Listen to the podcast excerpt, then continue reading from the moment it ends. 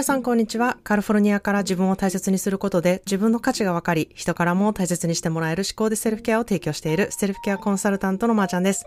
えー、今日もこのポッドキャストが皆さんのお気持ちに寄り添うものであったらいいなと思っています。皆さんいかがお過ごしでしょうか？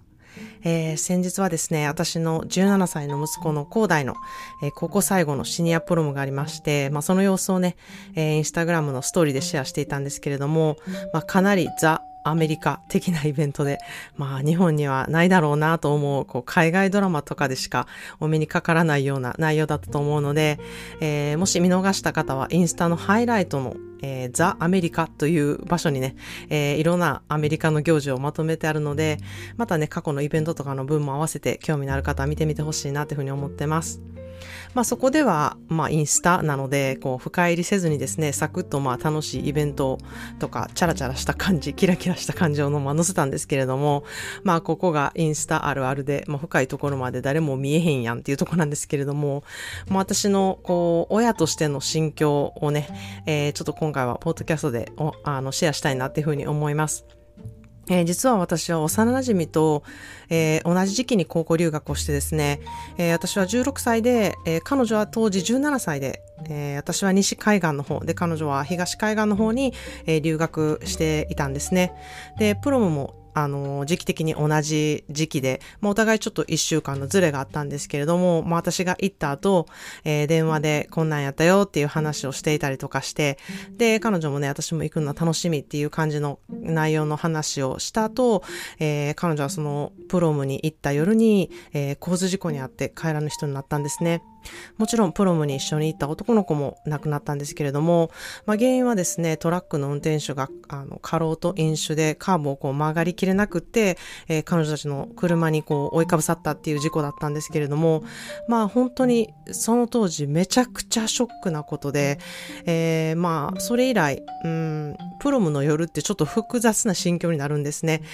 まあ、やはり、あの、テンションがね、こう上がって、無茶をする子供たちが多いので、事故も結構多いんですね。まあ、かといって、私自身も、こう、楽しかった思い出っていうのがあるので、こう、言ってほしい経験をしてほしいっていう気持ちとですね、えー、この心配になるっていう感情とかすごく重なって、うん、あの、複雑な心境になるという、まあそういうことってあると思うんですよね。自分が楽しかった思い出もありながら、までもこう心配する不安があったりとかっていう、こう、あの、心境な時ってたくさんあると思うんですね。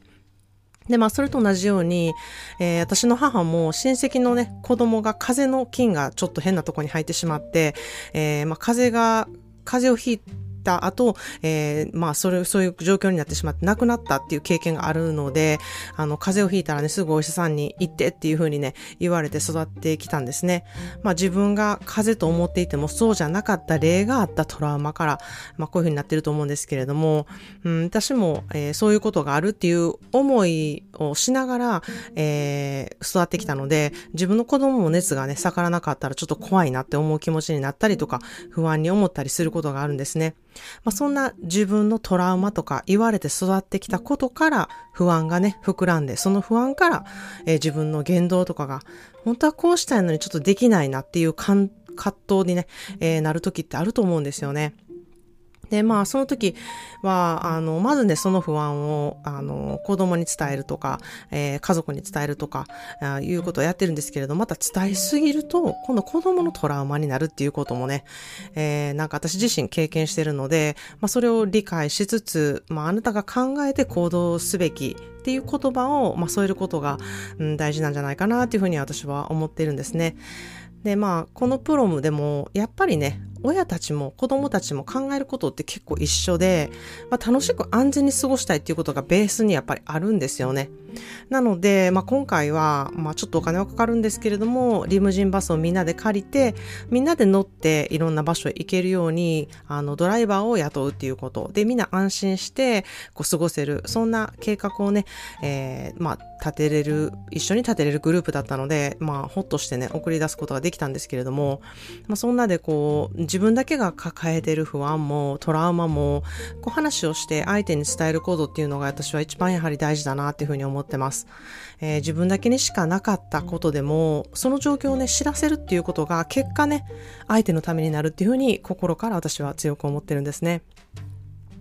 まあ、そんなでですね、前置きが長くなってしまったんですけれども、えー、今日のテーマは、できる人設定の宣伝に騙されない思考というテーマでお話したいなというふうに思います。まあ、日本に帰ってきた時に思ったことの一つですが、えー、目から入ってくる宣伝の多さがすごいなと思ったんですね。こう文字から入ってくるマーケティングの情報の多さだったり、宣伝の多さだったり、まあこれだけこう、溢れてる中で、もうこれでもかっていう宣伝の仕方っていうのにね、えー、すごくびっくりしたんですね。まあ、これってちょっとアジア独特な感じなのかなっていうふうにも思ったりもするんですけれども、まあ、私は言葉が結構大好きなので、やはりこう言葉から、うん、入ってくる、文字からこう入ってくることに結構敏感だからこそ、この活字のパワーとか、この宣伝のパワーっていうのにすごく圧倒されたんですね。とともに、毎日これを目にするっていうのは結構しんどいんちゃうかな。負担大きくなるんちゃうかなっていうふうにもね、思ったんですね。まあそれが、うん、まあそういうふうに思った一つの、あの、あの、理由の一つにですね、えー、内容がですね、とてもこう、プレッシャーをかける内容のものが多いなっていうふうに感じたんですね。まあ、今日はそれで、それ、そういうことで、日本でメモった内容のね、えー、こういった宣伝文句の内容をちょっとね、あ読み上げてみたいなというふうに思います。まあ一つはですね、仕事ができる人の思考だったり、えー、成功している人の休日の過ごし方だったり、えー、モテる女性の条件とは？みたいな、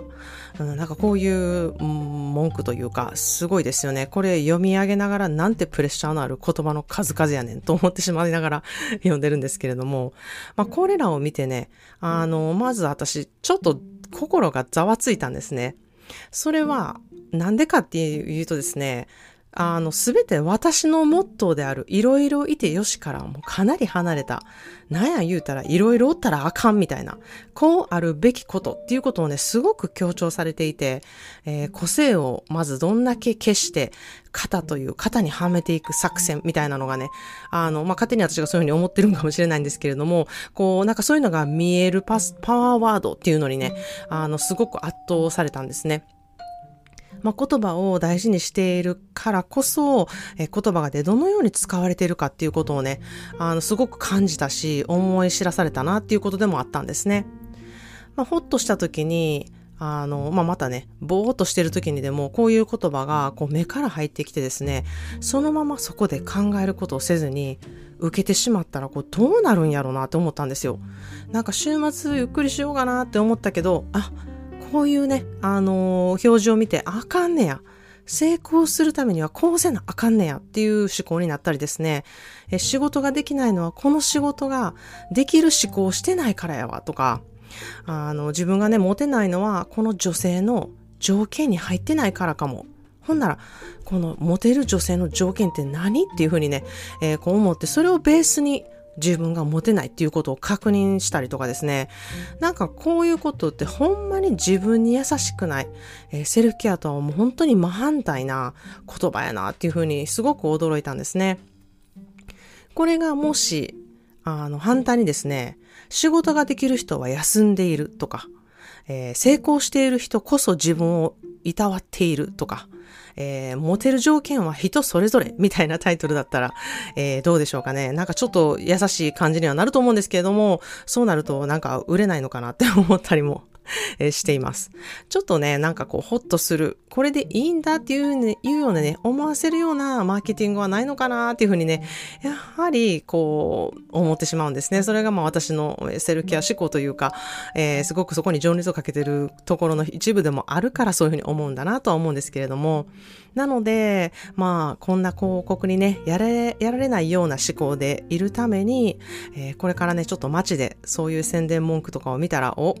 これはセルフケア思考にどう変換するのやろっていうふうにね、えー、ちょっと考えてみてはどうかなっていうふうに思います。えー、だ、自分やったらこういうふうにできてるなとか、これでいいんやなって思えるね、思考変換っていうものができたら、えー、セルフケアのプロへと、えー、一歩一歩近づいてるんじゃないかなっていうふうに思っています。それでは今日の言葉の花束です。My problem was not not being good enough. My problem was thinking I had to be. 私の根本的な問題点は自分は十分じゃないと思うことではなくこうしなきゃと思う思考だったという言葉です。My problem was not not being good enough.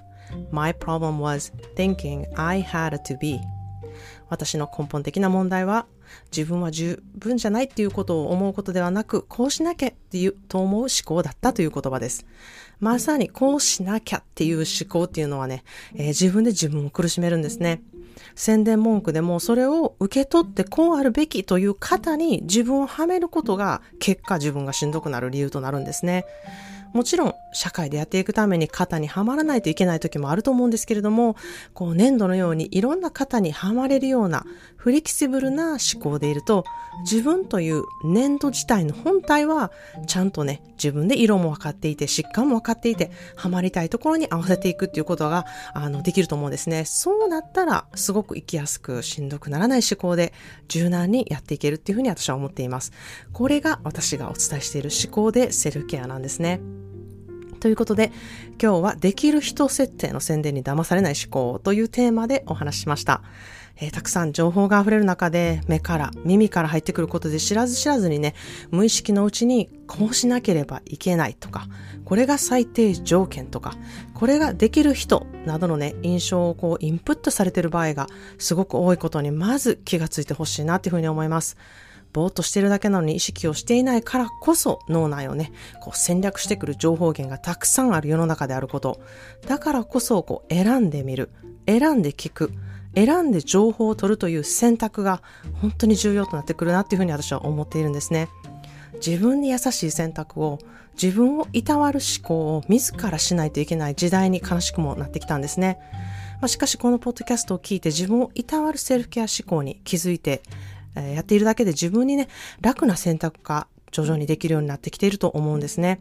自分にとってこれができてるってすごいやんとか、十分やんって思える思考にね、日々していってほしいなっていうふうに思います。あれもこれもできていない。困難にやったらあかんって思う思考はね、本当に雪だるま式にどんどんどんどん加速していって、自分を責めて追い込むし、追い込む原因となって追い込む思考となり、えー、しんどくなっていくんですね。まあ、これを聞いた後、一つでいいので、今日自分ができたことを一つ褒めてあげてほしいなっていうふうに思います。まあ、それが、うん、好きなお洋服を着たでもいいですし、えー、美味しいコーヒーが飲めたでもいいし、えー、メイクを今日はちゃんとしたでもいいですし、えー、乗りたい電車に間に合ったでもいいんです。本当に何でもいいので、これができたことっていうことをね、自分自身で認識して確認してほしいなっていうふうに思います。はい、それでは皆さん今日も自分の価値を確認し、あなたも周りに関わる人たちもいろいろいてよしなんだと思える思考トレーニングがこのエピソードでよりできるようになりますように。このエピソードが皆さんご自身のセルフケアについて考えたり、行動を踏み出せる第一歩となりますように、今日もこのポッドキャストを聞いていただきありがとうございました。えー、自分の気持ちをね、アウトプットしてみたい。自分の魅力とは、やる気やモチベーションが欲しい方は一度私の個人コンサルを受けてみてほしいなというふうに思います。きっと自分では気づけなかった部分とか、活かしていきいきたい部分っていうものをね、えー、知ることができると思います。そして前回の、えー、妬まれやすいエピソードでたくさんの方からいろんな反応のメールをいただきました。えー、私もね、あの、妬む時たくさんありますっていうね、エピソードだったり、えー、妬まれてきて傷ついてきましたっていうエピソードだったり、あの、共感しましたっていう方だったりね、えー、またご自身のえ妬みの気持ちっていうことをシェアしてくださったりね、あの、して本当にありがとうございました。まあ、妬むっていう気持ちから気づけることってたくさんあるので、えー、ソーシャルメディアを使ってね、あ、これ見てざわつくなとか、しんどいなって思う内容があれば、そこから客観的に自分はなんでそういうとこに、えー、あの、妬みを持つのかとか、ざわつくを持つのかっていうことをね、えー、考えてみてほしいなっていうふうに思います。そこから、こう、どうしていいかわからない場合は、えー、ざわざわした内容を公式 LINE にてまず送ってみてください。えー、私がメールでサクッとこういうところがご自身の気づきになると思いますっていうふうにね、お伝えできると思います。それだけでね、思考の転換をどうするかなどをね、えー、体感していただけると思いますので、えこの機会にぜひやってみてほしいなっていうふうに思います。Well, thank you so much for listening to today's episode of 思考で Self-Care. Today's daily word of bouquet is My problem was not not being good enough. My problem was thinking I had to be. My problem was not not being good enough. My problem was thinking I had to be. I bet so many of you are thinking this way. I guarantee it. We're all aiming to be better person, yet we try so hard to judge ourselves and not being good enough. I have to be this way. I should be able to do this. I must do those things.